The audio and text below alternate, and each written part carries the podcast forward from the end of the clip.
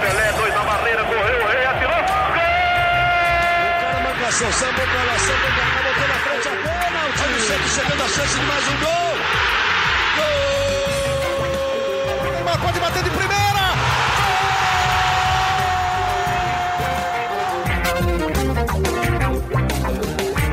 Orgulho que nem todos podem ter, eu sou Leonardo Bianchi e esse aqui é o nosso GE Santos, nosso podcast semanal do Peixe, aqui no Globoesporte.com.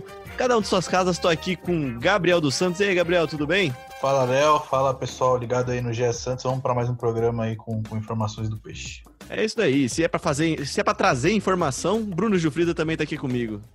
Fala, Léo. É certo que tá certo que o Santos não tem tido muita informação, né? Tá tudo muito parado, mas a gente tá aqui para isso. Vamos lá para mais um podcast com entrevista com o William Thomas, é, e mais novidades do Santos. É isso, é isso. E quem tá de volta aqui é o Arthur Capuani, que, que anda dando uns gatos na gente, foge de vez em quando, aparece só em episódio especial, mas a gente trouxe ele aqui pra, pra, pra bater um papo sobre essa semana do Santos. É que eu passo a semana é, higienizando aqui as minhas compras no mercado, cara. Eu, iogurte por iogurte, aí às vezes, às vezes não dá pra vir aqui. Cara, isso não, é um trabalho danado isso daí, cara. Eu não aguento mais fazer isso também. Tudo bem, Léo? Tudo bem todos? É, aliás, muito boa a entrevista do Gilfrida com o William Thomas, que parece ser um cara muito bem intencionado, a gente vai falar disso. É isso, a gente vai dividir o nosso programa em dois. Vamos começar falando sobre o time do Santos e depois a gente encerra falando sobre o William Thomas, que é o homem forte do futebol do Santos hoje. Mas para começar falando sobre futebol, sobre bola no campo, que voltou a rolar no CT Pelé desde a última quarta-feira, Vamos começar perguntando a pergunta básica. Gilfrida, como é que estão os treinos do Santos nesta semana, nessa segunda semana de treinamentos? Mudou alguma coisa? O Santos está autorizado a treinar com bola e está treinando com bola, né? É, o Santos voltou como os outros clubes do Campeonato Paulista já tinham voltado antes do dia 1 de julho para testes físicos, e a partir do dia 1 de julho o Santos iniciou os treinamentos normais, é, como numa época sem pandemia, é, com bola, atividades é, corriqueiras, mas ainda com jogadores divididos em grupos para não ter tanto contato, é, novas regras no CTR Pelé, higienização, máscara, não utilização dos vestiários. Então, essa semana teremos mais uma semana de treinos com, com restrições, mas já uma semana completa de treinos com bola. E Gabriel, o certo é que o Santos, por enquanto, tem usado muitos meninos da Vila nos treinos também, até para completar o time também. A gente tem uma lista de uma matéria recente no Globoesporte.com com muitos meninos. Acho que dá para dizer com toda certeza que é o time de São Paulo que mais usa a base, né? É, pois é, acho que tá, para, para, tá no páreo com o São Paulo ali, que também tem bastante, bastante garoto no, no elenco profissional, né? E sim, né? Depois da. da durante a pandemia, né? O, o, Anderson Ceará e o Ivonei, dois meses aí, foram promovidos pelo Gesualdo, já estão integrados ao elenco profissional e têm trabalhado normalmente aí com, com o grande com, com o elenco. Mas é, diferentemente do São Paulo, no ano passado, o São Paulo usava os Sperrings, que eram os garotos da base completavam os treinos do profissional. O Gesualdo não é não não faz isso, né? Ele gosta de trabalhar só com, com o elenco dele mesmo. É, e como o Gilfrida falou, o Santos tem trabalhado com, com dois grupos, e é isso, para evitar a aglomeração do CT. Mas sim, tem, quase metade do elenco é composto por meninos da Vila. Bom, para passar uma lista desses meninos da Vila, só para a gente ter uma ideia, ó, os goleiros Vladimir, João Paulo e John formados na base, aí você tem o Lucas Veríssimo, que já é um atleta profissional, já estava lá há um tempo já, mas é formado na base, junto com o Wagner Leonardo. Você tem os meio-campistas, o Alisson, também já estava no time também, mas é da base, é formado da, na base do Santos. O Anderson Ceará e o Ivonei que subiram agora e o Sandri que subiu também há pouco tempo. O ataque tem o Thailson, o Arthur Gomes, o Yuri Alberto e o Caio Jorge. Realmente é muita gente da base no time e que bom, né? É bom que use mesmo a base.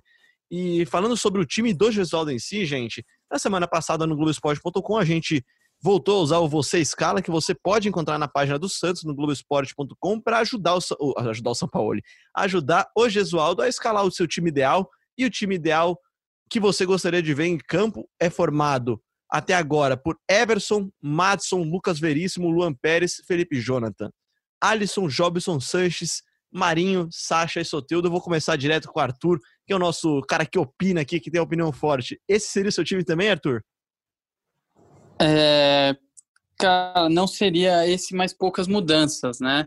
O Santos não tem um elenco farto, como a gente é, poderia falar. O Santos tem poucas opções, mas eu faria algumas mudanças, por exemplo, na lateral direita. Não sei se o Madison está pronto, eu quero ver ele jogar um pouco mais, é, mas o Pará, acho para mim hoje é titular. É, ali no meio de campo, é, a gente tem outras opções também. Acho que você ali de primeiro volante, acho difícil você jogar com o Jobson e o Alisson juntos, porque quando o time sai jogando, eles costumam exercer ali aquela mesma função, né? No cara que faz a ligação com o meio de campo e com o ataque. É, cara que vem buscar a bola na defesa, né? Então, não sei, teria que ver mesmo como que eles jogariam juntos. Eu não sei se, de cara, eu diria que eles não funcionam, principalmente nessa parte de bola no pé. E aí você poderia variar ali de acordo com o adversário, né? Eu acho que o Jobson está pedindo passagem, assim, já há algum tempo para buscar essa titularidade. E aí eu jogaria com o Pituca de um lado e, claro, o Sanches, né? Sanches do outro. O ataque, o ataque é o ataque, cara, de sempre. Ó, eu vou, eu vou nessa sua também, tá, Arthur? Eu já vou falar o meu time aqui também, que é, base, é basicamente a mesma formação, também trocando o Matson pelo Pará e colocando o Pituca e o Jobson, formando um, um, um tripé ali no meio campo com o Sanches e aí Marinho, Sacha e Soteudo. Acho que essa unanimidade seria o time de vocês também, Gilfrida?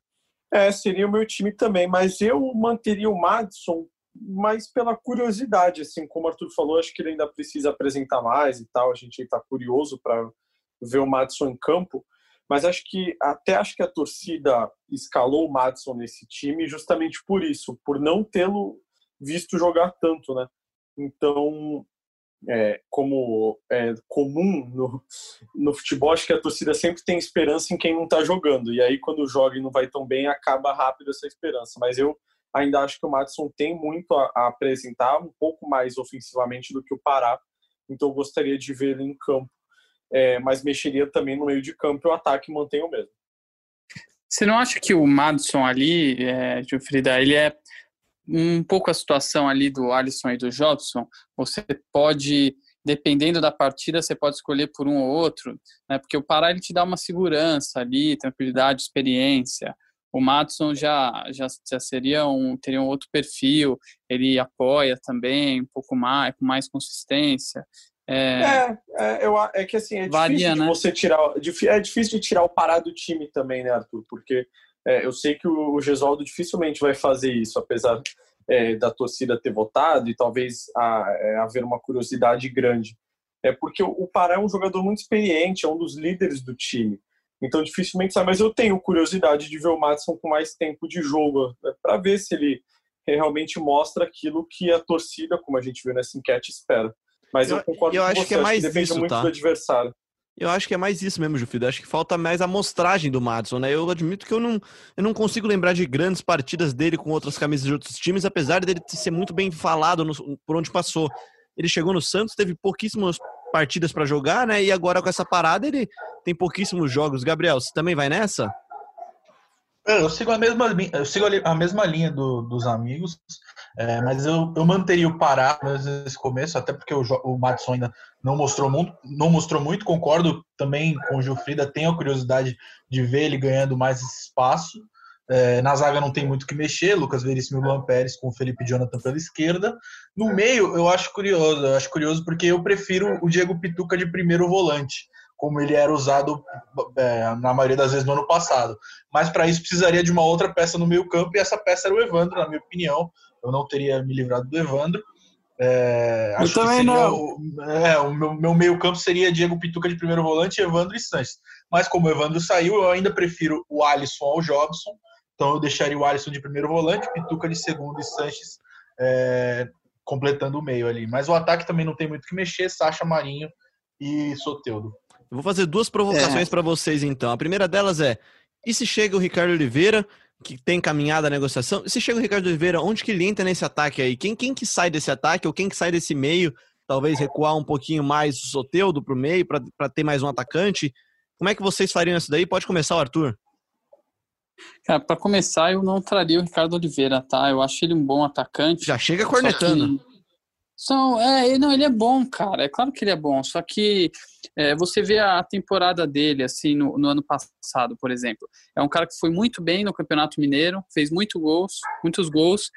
Aí, quando você começa a exigir um pouco mais de resistência, né? Porque a temporada é longa, é, resistência física e, e também é, sobe o nível dos adversários, a marcação fica mais difícil, fica tudo mais difícil ele caiu muito de produção. É, ele não consegue, tipo, para mim, ser titular, jogar todo o jogo arrebentando. Então, assim, eu acho que é um investimento bem perigoso para fazer agora. Falei eu mesmo na semana passada, hein? É, a gente tá, então, você tá, você e foi, e foi, corne, e foi cornetado o Gabriel, né? O Gabriel falou Exato. isso foi cornetado. Tô aqui, tô aqui, tô aqui joga junto, a gente joga junto, Gabriel. Joga junto. É isso.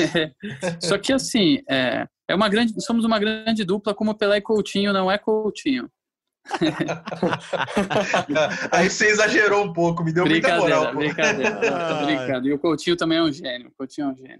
E então eu acho que seria difícil conseguir espaço para ele, seria no lugar do Sacha mesmo. Acho que não dá para ele jogar pela ponta, até por esse pelo desgaste que daria jogar pelos cantos. É, ele brigaria lugar com o Sacha, que também briga em lugar com o Raniel, né? Que começou bem. O Raniel, claro, ele foi usado fora ali da posição de centroavante também, é, jogando pelo canto. Só que para mim ele briga muito ali com o Sacha. Se o Sacha vacilar, o Raniel rouba a vaga dele. Bruno Gilfrida, colocaria onde esse Ricardo Oliveira que você disse que traria na semana passada? Ah, eu colocaria no lugar do Eduardo Sacha. Acho que não, para mim não tem muito segredo. É, apesar de concordar em partes com o Arthur das dificuldades do, do Ricardo Oliveira no Campeonato Brasileiro, eu ainda acho que ele deveria vir e quem sabe talvez não para ser titular, né? É, a gente está falando aqui, ah, vai entrar na vaga de quem? Mas tem que ver primeiro se ele seria titular. No contrato dele, caso essa negociação seja confirmada, não vai ter uma cláusula dizendo que ele tem que ser titular. E eu acho que a, nesse, a importância dele vai muito além dos gols e da participação dele em campo. Acho que seria importante ter o Ricardo Oliveira, pelo que ele representa, pelo que ele já fez, por toda a experiência que ele tem. Então, se ele fosse titular, eu colocaria na vaga do Eduardo Sacha. Gabriel? É, se for para ele ser titular, teria que ser na vaga do Eduardo Sacha. Ele não entra mais em nenhum lugar do time, ele não pode jogar na ponta. Mas se eu fosse o técnico, ele não seria titular. Eu manteria o Sacha como, como titular e, óbvio, se ele viesse, seria uma ótima opção para ter no banco de reservas. Mas hoje eu acho que o Sacha está à frente dele. E eu acho que tem muito mais a provar também. Tô, tô, com você nessa, assina embaixo. Então, outra provocação que eu tenho que fazer, então, é que eu vi muita gente falando também nas redes sociais, e é um esquema que eu gosto, gostaria de ver o Santos jogar. Jogou algumas vezes ano passado, não deu tão certo, ficou um pouco desequilibrado o time, mas é testar os três zagueiros, né? O Santos tem na sua zaga o Lucas Veríssimo, o Luan Pérez e o Luiz Felipe, que para mim são três bons zagueiros, que não sei, acho que talvez você liberar um pouquinho mais o Felipe Jonathan para um lado e deixar sem um outro lateral no outro, talvez você consiga ter uma uma velocidade maior de transição e uma segurança defensiva também. O que, que você acha, Jufrida? É, eu, eu confesso que é, você jogar com três zagueiros, você precisa de, de muito treino, muito tempo para treinar, e não sei se, se esse time do Santos se encaixaria nessas características. Precisa de um zagueiro muito rápido, que não é o caso também do Luan Pérez. Eu, eu não seria tão ousado assim, viu, Léo? Arthur? Ó, eu, o que, que eu acho, assim, acho que eu falei algumas vezes no podcast no ano passado, que essa escalação com três zagueiros, ela funciona funcionou de uma maneira híbrida, né? Por exemplo, quando você tem a bola, o Lucas Veríssimo fazia às vezes de lateral direito ali, subia, é, então, e aí o time girava. É, é, um, é, por isso que eu acho que o Jufrida fala de treino, né? Precisa ter treino. É, então, assim, se for para ter um time estático com três zagueiros, não dá. É, teria que ser nesse esquema assim de, de, com o Lucas Veríssimo, porque você precisa ter um, um, cara polivalente, um cara que vai fazer uma função de saída de jogo diferente, e aí sim você conseguiria jogar jogar dessa maneira. Acho que não e é hoje o tem caso. Um pro, hoje, hoje, tem o problema também de não ter um zagueiro reserva, né? Se você colocar os três em campo, você fica sem zagueiro no banco. Essa seria a minha única pontuação é, mesmo. Para mim, esse é o maior exatamente. problema. Como não há também uma reposição para lateral esquerda, né? A gente até noticiou no Globoesporte.com hoje o interesse, o suposto interesse do Santos no lateral esquerdo Bidu, do Guarani, que é, as partidas que eu vi, realmente ele fazia um bom campeonato. Só que, assim, né? É, o time sofre, como a gente falou na semana passada também, com a falta de reposições do elenco, né? O Bidu, eu, é, eu acho que ele seria um bom, um bom reforço, justamente porque já desde a da janela de transferência a gente vem falando que você ter só o Felipe Anderson ali na lateral esquerda. O Felipe, é, Anderson, tá na, Felipe, Felipe Anderson tá na Felipe Jonathan, desculpa. Seria bom se tivesse o Felipe é Anderson Felipe. É, então. Mas, mas não na lateral esquerda. Né? Felipe Jonathan, eu confundi os Felipes aqui, tá? O Felipe Jonathan só como opção na lateral esquerda, é, ele é pouca opção. É, precisa ter alguém ali para ele, ele, é um cara muito ofensivo, eu também acho. Às vezes você precisa ter mais segurança. Eu acho que ele não dá uma segurança defensiva. O Bidu, cara, ele fez 10 partidas só como titular do Guarani esse ano. Ele toma a vaga do Thalisson na lateral esquerda do Guarani. Ele vem, ele é, ele é promovido ao profissional depois de fazer uma, uma boa Copa São Paulo pelo Guarani. Aí o Thalisson machuca, ele assume a titularidade do time. Mesmo quando o Thalisson volta, ele continua, porque tá vindo muito bem. Chegou a marcar Caraca, um gol muito o, o, Eu tô impressionado, cara. Ele fez a lição de casa, né? Eu fiz, eu fiz, fiz. Não, mas é bom jogador. Aí ele fez um gol muito importante contra o Santo André, até eu lembro disso. E, e só que ele se machucou, né? Ele se machucou e aí o Thaleson voltou a ser titular. Mas ele é bom, cara. Ele parece um bom jogador. É, eu conversei mesmo, vocês podem ver. Conversei com o pessoal do Guarani até. E, e fui, fui ver as partidas que ele fez, tudo. E, cara, seria muito bom. Só que tem esse problema aí com o Hamburgo. O Santos precisaria se livrar disso para contratar, mas precisaria o quanto antes ter um, um outro lateral esquerdo e parece ser uma ótima opção, assim, se, eu, se fosse contratado, eu acho que o torcedor tem por que ficar feliz, sim. Sem todo esse respaldo técnico e jurídico do Arthur, o que eu vi do, do Bidu, eu gostei. Eu achei que é um bom jogador, promissor. Não sei se vale um investimento, porque o Santos não tem esse dinheiro todo agora, né? Mas dependendo da condição de negócio, acho que pode ser uma boa sim. Gilfrida, atualizando a situação financeira do Santos também, o Santos teve acordos importantes na última semana também, né? É, o Santos fez. É, dois acordos, né? O Santos tinha uma grana para receber do Ajax da Holanda pela negociação do meia Giovani. Na verdade, o Giovani foi de graça para o Ajax, até o Gabriel pode explicar melhor depois, porque ele já estava cobrindo o Santos na época. É, na época que isso se desenrolou, o, o Ajax levou o Giovani de graça e o Santos pedia duas compensações financeiras na FIFA. Uma por assédio, dizia que o Ajax tinha assediado o jogador do Santos, e outra por ter formado o jogador e o Santos merecia ter sido é, compensado financeiramente, como foi no caso do Bambu na ida para o Atlético Paranaense, mas aí é uma disputa agora, essa do, do Ajax era na FIFA e não na CBF, como no caso do Bambu. E aí o Santos fez um acordo com o Ajax para receber um milhão de euros.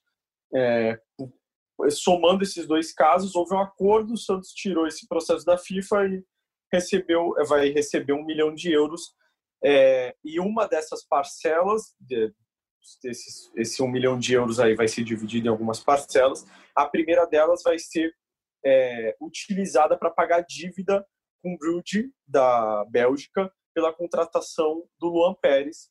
Essa contratação é, custou muito menos do que um milhão de euros e o Santos estava devendo é, pelo empréstimo do jogador e aí tinha perdido o prazo na FIFA. A FIFA tinha dado 45 dias para o Santos pagar comecinho de maio. Só que como o Santos ainda estava negociando, a FIFA deu mais um tempo, não puniu o Santos com mais um, um banimento de transferência, o transfer ban, que eles chamam. Então o Santos faz dois acordos aí que aliviam é, e deixam o time, o clube livre de mais uma punição na FIFA. É, pois é, é importante o Santos começar a acertar a casa. E até para mudar de assunto já, Gilfrida, na sexta-feira você bateu um papo longo com um cara que até agora o torcedor conhece muito mais pelas ações do que pelas falas, né? O que é ótimo, inclusive, né? Que é o William Thomas, que é o superintendente de futebol do Santos hoje, né? É o cara que cuida, é o homem forte do futebol do Santos, né, Gilfrida? É, isso aí, Léo. O William Thomas foi contratado é, no ano passado, por indicação do Paulo Tuori, para uma outra função. É, diretor técnico, se eu não me engano, não, é, não foi, Gabriel? Isso, isso, diretor técnico de futebol.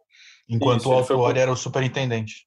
Isso, ele foi contratado para essa função. Ele já havia trabalhado com o Autório no Atlético Paranaense.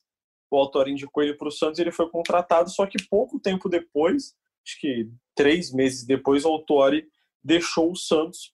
E aí o William Thomas foi promovido, assumiu a vaga de superintendente de futebol. E ele é um cara que não dá entrevistas. Ele está quase um ano no clube, não tinha concedido nenhuma entrevista exclusiva. No começo do ano ele já tinha batido um papo com a imprensa. O Gabriel estava no departamento médico, acabou não indo, mas foi um papo informal para falar sobre ideias, tudo mais. Ele tinha colocado muito pouco em prática ainda e preferia não dar entrevista. Mas aí na semana passada ele topou conversar com a gente, uma entrevista bem longa, de quase duas horas. Falamos sobre tudo, Léo falamos sobre planos, ele falou sobre gestão de contratos, é, falou que desde que ele chegou no Santos, eles já atualizaram 90 contratos de quase 250 ali que o clube tinha. O Santos tinha um problema muito grande, muito grave de perder jogadores de graça. Foi assim com o Gustavo Henrique, foi assim com o Léo Cittadini, foi assim com o Bambu, foi assim com o Giovani. Então, o Santos é, vai ser assim com o Yuri Alberto. O Santos enfrentava e até enfrenta ainda, mas enfrentou muito mais no passado recente, um problema grave de perder jogadores importantes, é porque segundo o William Thomas, o Santos deixava chegar o contrato, deixava o contrato chegar nos últimos 18 meses. E aí você já fica muito refém das vontades do jogador, né? Porque já tem outros clubes assediando, já tem empresário oferecendo coisas que o, o clube, na situação financeira que está, não consegue oferecer. Então, o, o William Thomas tentou colocar todas essas ideias em prática já vem colocando, vem sendo muito elogiado pela torcida. É claro que tem esses problemas financeiros, então, como ele mesmo disse, o futebol não é só contratar e vender, é, ele precisa resolver muitos problemas dentro do clube, também apagar muitos incêndios. Mas foi uma entrevista muito boa, a gente publicou só a primeira parte agora, a segunda parte vai ser um perfil dele, ele contando como é que ele começou no futebol, é, onde que ele estudou, como é que ele, é, não sei se vocês sabiam, mas ele era preparador físico e ele foi um jogador muito importante para a Europa como preparador físico, mas lá ele começou a estudar antropologia, sociologia e ele decidiu ir para a área de gestão. Mas o resto vocês só vão ler no Globoesporte.com tudo sobre o William Thomas, um perfil do cara que manda hoje no futebol do Santos deixa aí já um gostinho pro torcedor. E, Gilfrida, Exatamente.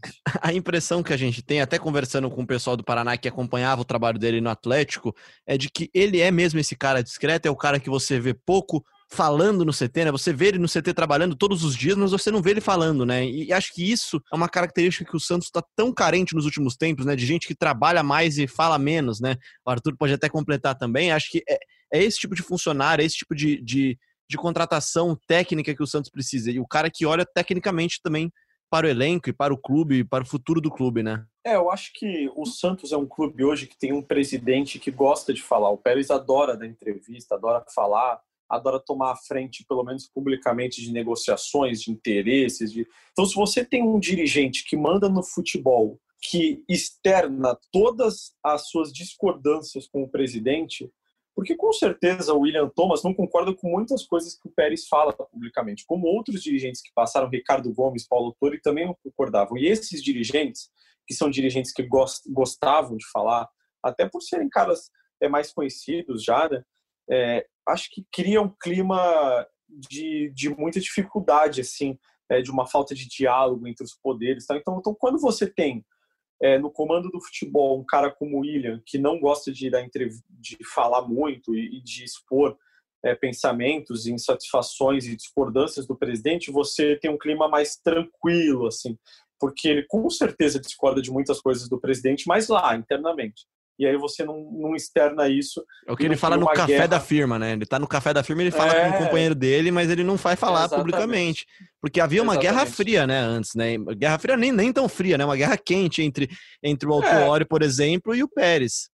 Essa é uma impressão que eu tenho. Acho que isso acaba facilitando um pouco o trabalho. É legal, é legal você ver alguém assim, porque o Santos, é, durante muito tempo a gente sabe que ele sofre de uma certa desorganização interna como instituição, né?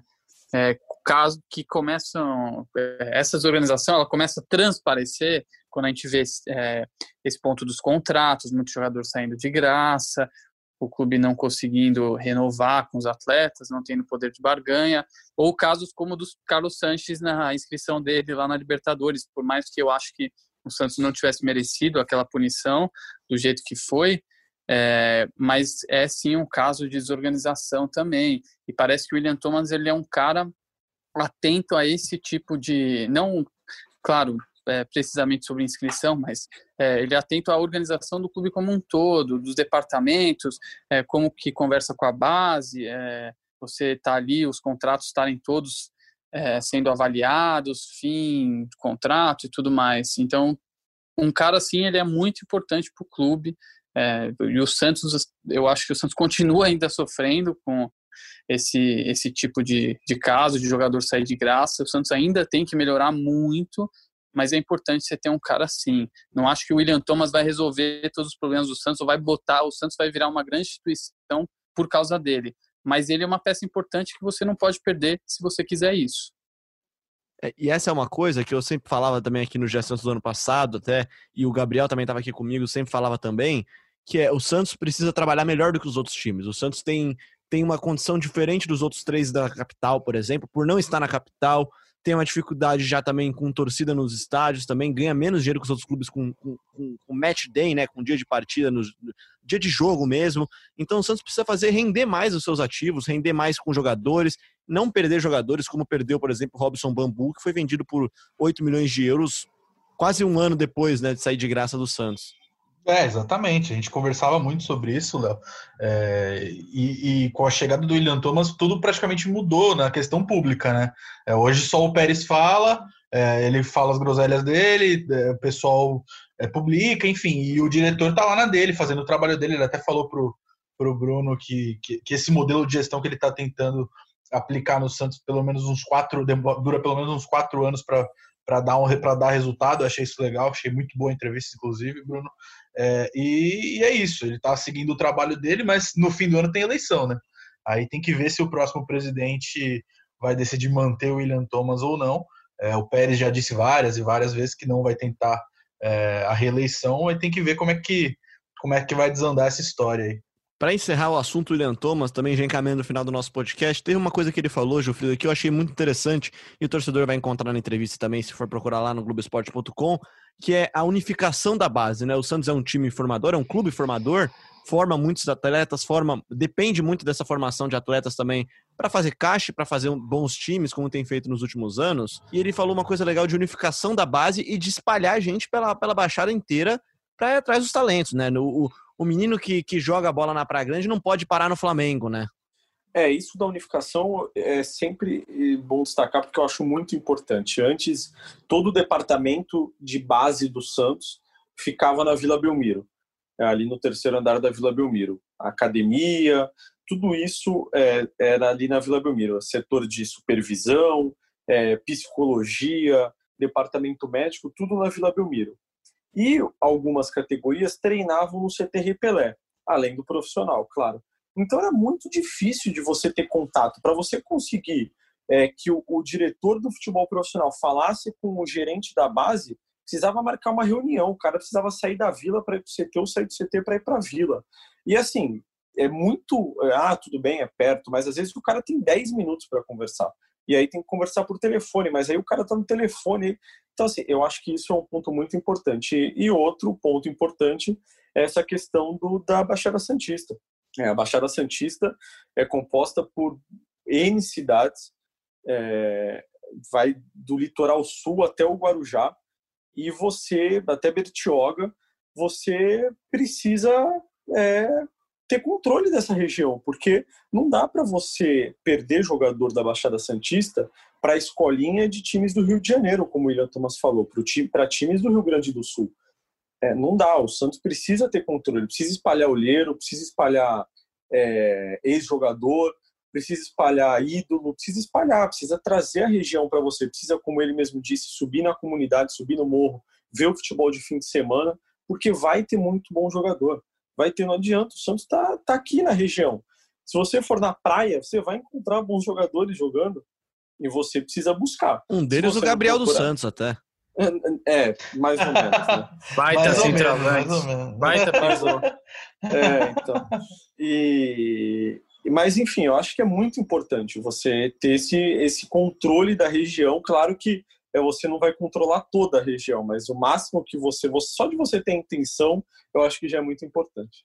É, mal comparado, eu digo assim, né? O jogador da Catalunha, o menino que joga bola na Catalunha, não vai jogar bola no Atlético de Madrid. Ele vai jogar no Espanhol, ele vai jogar no Barcelona, ele vai jogar nos clubes da região. E o Santos claro. tem uma, ele tem uma grande vantagem geográfica mesmo, é, é, geográfico, não tem nenhum time grande na região dele. Só o Santos é o grande, é o, o Santos é o grande da praia, o Santos é o grande da Baixada.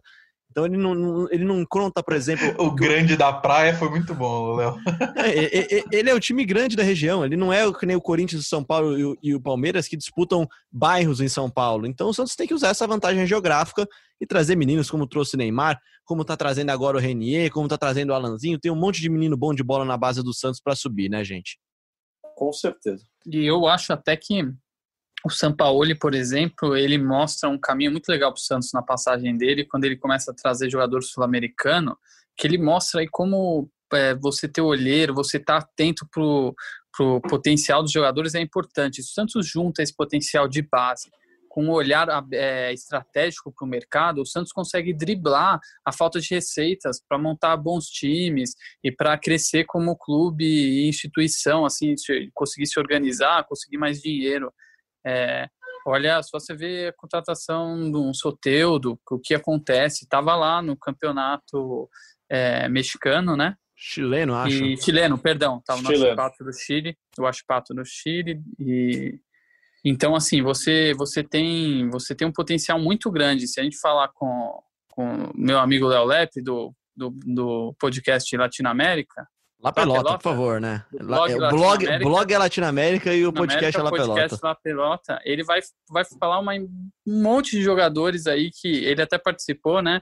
No, uma vez aqui do podcast do Santos, de potenciais jogadores que o Santos pode estar atento, olhando para o mercado com olheiro, ex-jogadores é, avaliando, é, o scout, a equipe de scout também. Então, e esse é um dos trabalhos muito é um bem caminho. feitos pelo William também, né, Gilfrida? Ele fazia isso no Atlético, começou fazendo isso no Santos até abraçar todo o departamento, mas ele faz esse, esse trabalho de scout também, né? De procurar jogadores.